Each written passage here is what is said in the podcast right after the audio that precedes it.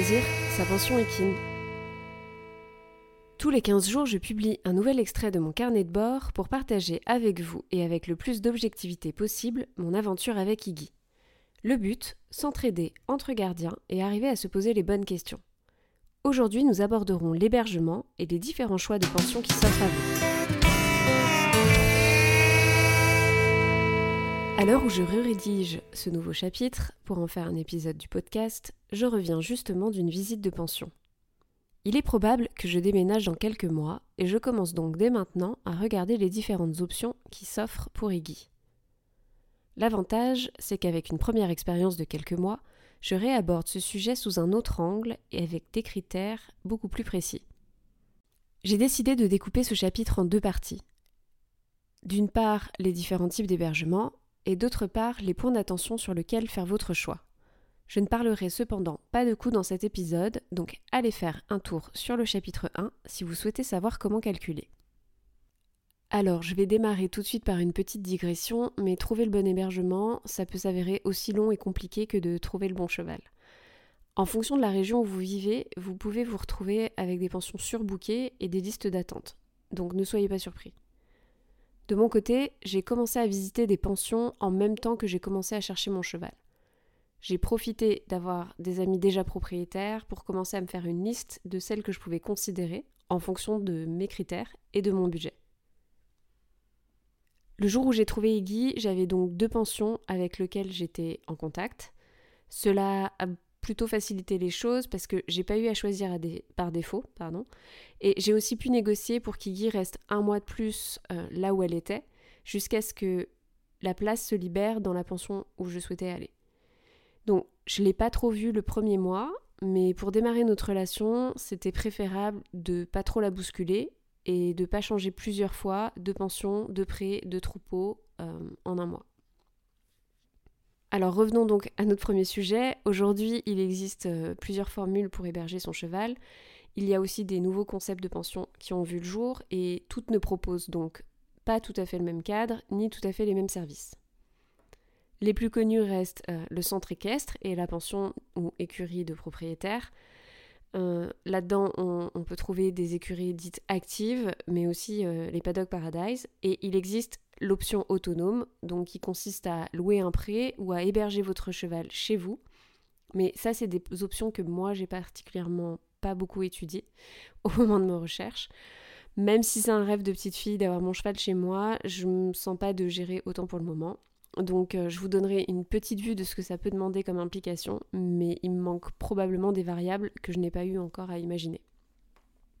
Donc je vais commencer par le centre équestre. Euh, on ne débattra pas dans cet épisode de si le club c'est bien ou pas. Certains centres ont déjà intégré le bien-être du cheval, euh, avec des cours à 3 à 4 personnes pour un enseignement plus précis, plus juste, euh, moins d'heures aussi pour les chevaux, et surtout des prés où les chevaux vivent toute la journée avec du fourrage à volonté. Donc, euh, on va placer plutôt le débat sur quels sont les choix qui s'offrent à vous et les différentes formules qu'un club peut vous proposer. Je vais mentionner les deux principales que je connais. Vous pouvez simplement louer les services d'hébergement et l'accès aux infrastructures, ou euh, certains centres, eux, vont vous proposer des contrats au pair. Donc c'est-à-dire que vous ne payez pas la pension, mais en échange, votre cheval sera utilisé pour les cours ou pour les stages. En fonction de l'endroit, vous aurez aussi la possibilité de faire euh, box paddock prêt, voire prêt seulement. Le point noir pour moi, c'est que si la structure elle est un peu petite et que vos horaires ne vous permettent de venir en fait en dehors euh, des soirs et des week-ends, vous n'aurez probablement pas beaucoup de chance euh, de pouvoir accéder au manège et aux carrières. Donc voilà, c'est le point à, tenir en compte dans, votre choix. Ensuite, il y a les pensions euh, ou écuries dites de propriétaires. Donc là également, il y a une offre très différente avec des pensions en autogestion et des pensions full service. En fonction de la taille de la pension, vous aurez donc plus ou moins d'infrastructures. Le minimum, c'est souvent au moins une carrière extérieure, voire un rond de longe, avec un accès à une aire de pensage. Donc certaines euh, vont euh, jusqu'à plusieurs carrières, un manège, un marcheur, une zone de séchage en plus de la zone de pensage, un clubhouse, etc. Côté cheval, le minimum c'est souvent des prés et quelques paddocks, certaines proposeront des box, d'autres pas. Donc Dans les pensions en autogestion, les cavaliers, ils ne font pas que louer l'accès au pré ou au box. Ils, ils bénéficient de l'accès aux aménagements, mais ils s'impliquent aussi au quotidien en gérant la nourriture, les soins, les vermifuges, le changement de couverture, le ramassage de crottins dans les paddocks, et parfois euh, d'autres tâches ou missions qui sont liées à l'endroit.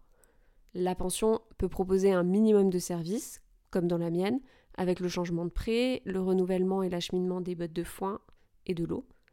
Mais dans ces pensions, il serait important de demander surtout quel est le niveau de surveillance qui est proposé. En fait, elles n'ont pas forcément euh, toutes des installations vidéo et il n'y a pas forcément une personne non plus sur place en cas de problème. Donc vraiment bien vérifier le niveau de surveillance. Alors à l'opposé, il y a les pensions full service, où là on vous proposera tout, c'est-à-dire euh, la mise au pré ou au paddock euh, tous les matins si votre cheval est en box, avec bien évidemment le fait qu'il soit rentré au box le soir, les distributions de rations, les changements de couverture, la surveillance, voire carrément le travail de votre cheval si vous ne pouvez pas venir. Je vais m'intéresser maintenant au concept d'écurie active et de paddock paradise. Donc, il faut déjà bien comprendre que ce sont généralement des pensions réservées aux propriétaires qui ont en fait repensé leur mode d'hébergement du cheval et qui ont décidé de placer leur bien-être vraiment au cœur de leurs préoccupations. Alors la différence majeure entre les deux, euh, je, pense, en tout cas ce que j'ai compris, c'est que c'est dans l'automatisation de certaines tâches. Donc l'écurie active a été inventée par Thorsten euh, Heinrich. Je ne sais pas forcément bien prononcer son nom, désolé. Euh, donc elle a été inventée par lui dans l'optique d'améliorer le bien-être du cheval tout en optimisant le temps et la pénibilité du travail pour l'homme. Donc concrètement, ça veut dire quoi? Ça veut dire que l'écurie active, elle va proposer un hébergement en troupeau avec différents espaces aux fonctions bien définies pour que les chevaux fassent continuellement de l'exercice, tout en réfléchissant à comment leur apporter une alimentation individualisée et répartie euh, sur les 24 heures de la journée. Ça veut dire aussi que pour les chevaux qui ont différents besoins, euh, l'écurie active va en tenir compte. L'aménagement euh, du sol, normalement, est sain et praticable toute l'année. Et les espaces et parcours sont réfléchis vraiment pour générer de la locomotion, même sur une surface réduite. Ensuite, l'écurie active, comme je disais, apporte l'automatisation de la distribution de l'alimentation, ce qui permet donc de répartir l'apport sur toute la journée. Et ça se caractérise souvent par des portes sélectives qui permettent de gérer les accès des chevaux à des zones de libre service ou à l'herbe individu par individu. Alors, pour que ça marche, on place en général une puce appelée transpondeur dans les crins de votre cheval. Ou alors, euh, certaines proposent de porter, euh, pareil, cette puce transpondeur en collier. Donc c'est vraiment comme une sorte de badge qui permet euh, d'ouvrir les portes automatiques à chaque passage. Alors le Paddock Paradise, lui, il a été inventé par Jamie Jackson. D'ailleurs, il y a un livre du même nom, Paddock Paradise, qui existe si ça vous intéresse. Et donc, Jamie Jackson cherche à proposer avant tout des conditions de vie naturelles et saines et il parle de l'observation euh, et du comportement des chevaux en pleine nature pour proposer différents espaces qui vont être reliés par des pistes et stimuler ainsi euh, le mouvement naturel du cheval pour faciliter bah, leur santé, leur solidité, à la fois physique mais mentale. Et là également, ils vivent en troupeau en général ou en tout cas euh, en petits groupes. Donc l'aménagement de pré en paddock paradise peut être proposé même dans des petits espaces c'est la création de pistes qui va favoriser le déplacement libre 24 heures sur 24. Et c'est ça qui compte pour proposer au cheval un accès constant à différentes zones de ressources qui peuvent être alimentaires ou alors un abri, du grattage, du roulage. Donc ces zones de ressources vont être placées stratégiquement à différents endroits et l'objectif recherché c'est vraiment d'avoir des chevaux en mouvement qui ne stagnent pas euh, au même endroit, donc en général au râtelier, surtout l'hiver. Donc dans les Paddock Paradise, on va également chercher à stimuler la proprioception en recréant naturellement des parcours et vous pouvez trouver souvent des passages avec des branchages, des troncs au sol qui vont favoriser le franchissement d'obstacles naturels par exemple. En dernier, je voudrais vous parler du pré simple que vous pouvez louer ou qui vous appartient peut-être. Il est bien évidemment possible de ne pas passer par toutes ces structures et d'héberger votre cheval dans un simple pré. Si c'est une option que vous envisagez, je vais juste redonner quelques paramètres à intégrer dans votre réflexion. On l'a vu juste avant, un cheval a besoin d'être stimulé et d'être en mouvement. Il a donc besoin d'espace. Et on sait aussi que pour être épanoui, le cheval a besoin à minima d'un congénère. Louer et gérer son pré, ça va vous demander d'investir dans de la réflexion et du temps. Donc, Est-ce que votre pré est suffisamment grand? Est-ce qu'il y a un abri ou est-ce que vous pouvez en mettre un? Est-ce que vous pouvez faire acheminer facilement votre botte de foin? Avez-vous accès à l'eau courante? Avez-vous des barrières solides? Mais aussi, avez-vous remarqué la présence de plantes néfastes ou toxiques? Euh, Pouvez-vous installer des caméras pour de la surveillance? Etc.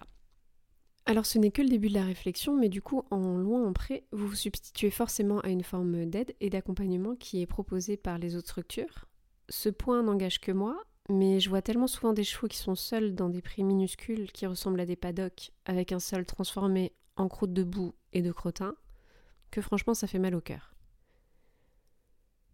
La dernière question à vous poser sera celle des aménagements. Si vous travaillez, euh, en tout cas si vous souhaitez travailler en carrière, est-ce que votre prêt est proche d'une pension ou d'un club qui peut vous proposer l'accès à la location à ces infrastructures?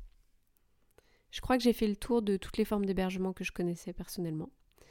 Euh, je vais donc passer au point d'attention et aux questions qu'il est préférable de poser.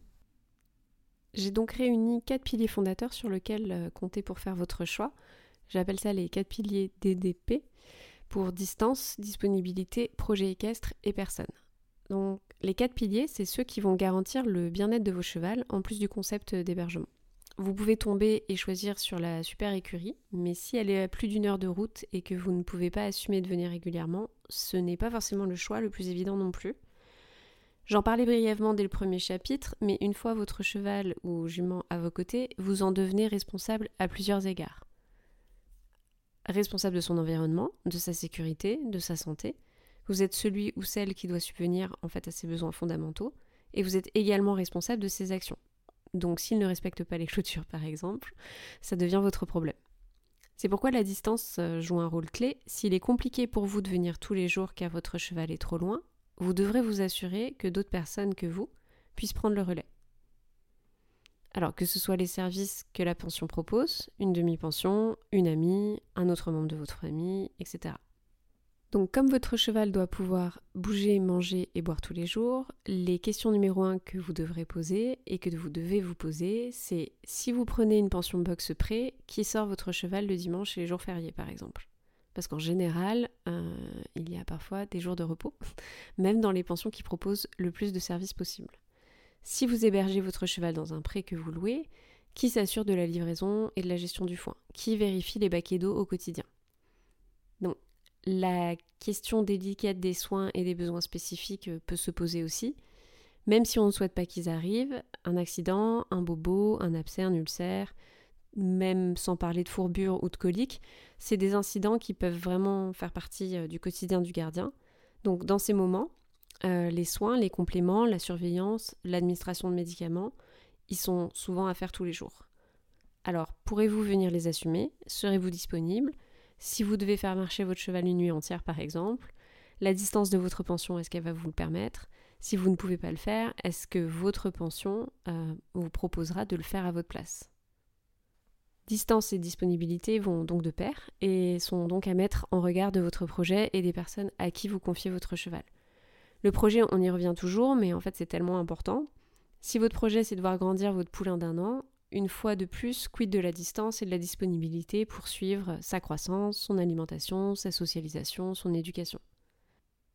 Je vais donner un deuxième exemple, mais si vous souhaitez accomplir un objectif sportif avec votre cheval et que votre pension est juste géniale, mais tellement loin que vous pouvez venir euh, qu'un jour sur deux le week-end, comment comptez-vous vous préparer physiquement, vous et votre cheval? Le choix des infrastructures aussi doit se faire en fonction de votre projet équestre, euh, toujours lui. Si on reprend l'exemple précédent et que vous souhaitez accomplir un objectif sportif, comme des sorties en CSO, choisir de louer un prêt à un agriculteur avec aucun accès à une carrière et des obstacles, bon, vous me suivez, mais c'est pas la meilleure euh, des choses à faire. Donc, je vais y revenir un peu après. Le dernier pilier, c'est les personnes, le gérant du club, la pension euh, de l'écurie, vous devez pouvoir avoir confiance en eux, surtout si vous êtes peu disponible, et surtout si vous êtes loin, ou que vous comptez sur eux pour assurer certains soins au quotidien. Prenez donc le temps de discuter avec eux, de comprendre leur emploi du temps, leur rythme. S'occuper d'une écurie, ça demande beaucoup d'énergie. Euh, cherchez à comprendre leur organisation et à voir si elle peut fonctionner avec la vôtre. Et si vous sentez que ça ne matche pas, que vous avez des exigences qui ne peuvent pas être remplies, si la personne en face ne vous inspire pas confiance, alors n'y allez pas. Donc, que savoir observer et quoi garder en tête quand vous partez euh, en visite euh, d'un prêt ou d'une future pension? Alors déjà, ça se visite. Euh, personnellement, j'aime y aller au moins deux fois. Une première où je vais y aller seule pour me faire un premier avis, où j'ai pas rendez-vous et où je peux donc prendre le temps de regarder sans être influencée. Comme ce n'est pas toujours possible, dans ce cas, je fais d'abord la première visite accompagnée et je demande à revenir. Lors de vos passages dans une structure équestre, il faudra vous intéresser à l'état du parc, des infrastructures, des extérieurs, à la diversité des prairies, la capacité à faire des rotations, à l'état des chevaux que vous y voyez, au fonctionnement du lieu, des horaires, du personnel, aux conditions d'accueil du gardien, du cavalier, que vous êtes aussi, et aux services qui vous seront proposés. Donc si on commence par l'état du parc et des infrastructures, c'est ce qui sera le plus facile à étudier. Quelle est la taille? Quels sont les espaces, les aménagements? Même si vous n'allez pas en concept de type écurie active ou paddock paradise, bah vous pouvez quand même regarder si les prés sont grands, s'ils sont plats, en pente. Est-ce qu'il y a des abris ou à défaut des arbres? Est-ce que les zones d'alimentation sont sur des aires stabilisées? Est-ce que l'accès se fait librement à ces zones? Est-ce que les baquets d'eau sont éloignés pour aider le cheval à se déplacer?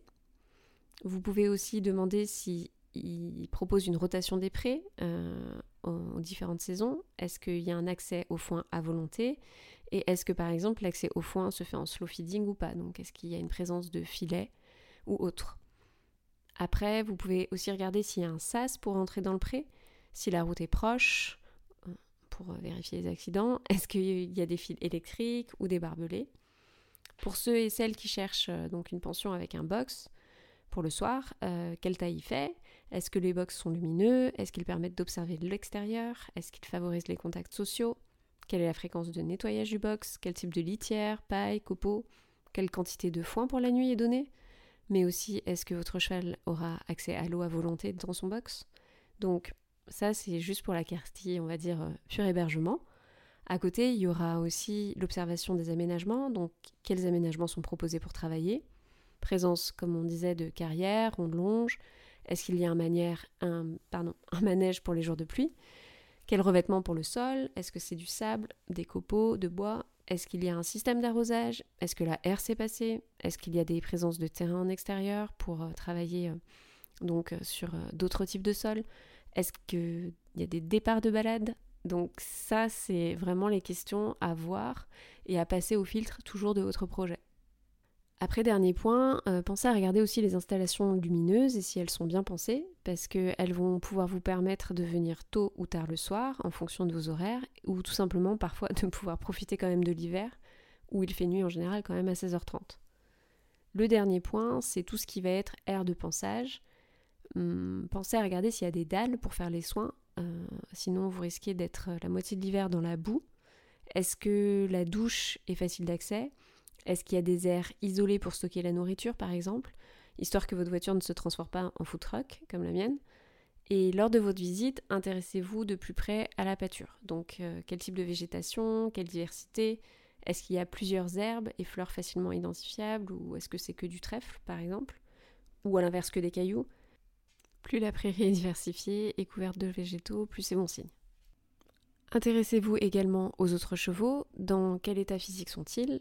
Ferré, déferré, à défaut au moins déferré des postérieurs. Quand il y a un peu de mouvement, ça fait moins de dégâts en général. Est-ce que les troupeaux sont mixtes ou pas, petits ou grands, stables ou pas?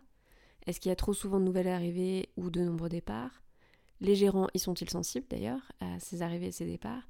Et est-ce que ça chahute quand ça joue? Votre cheval, il va recommencer sa vie sociale ici, il va quitter le confort d'un groupe qu'il connaît pour refaire sa place. Observer les troupeaux, c'est donc euh, une des priorités au moment de la visite.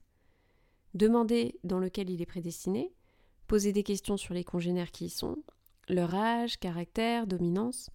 Vous seul connaissez votre cheval et si vous venez de le rencontrer, votre cheval, grappillez des informations auprès de l'éleveur, du marchand ou de la personne actuelle qui le détient. Essayez de connaître son comportement pour pouvoir lui recréer un cadre qui lui convient au maximum. Dans mon cas, on m'a expliqué qu'Iggy avait du mal à trouver sa place dans un troupeau en présence de très jeunes chevaux ou de poulains. La présence des chevaux plus vieux la rassure. Donc quand j'ai cherché ma première pension, c'est une des questions, c'est la première question que j'ai posée. en fait dans quel prêt elle serait destinée, avec quel type de congénère elle serait prédestinée. J'ai aussi fait mon choix grâce à cette connaissance. Une pension hébergement qui vous convient, c'est aussi un lieu dans lequel vous vous sentez bien en tant que gardien. J'insiste sur ce point.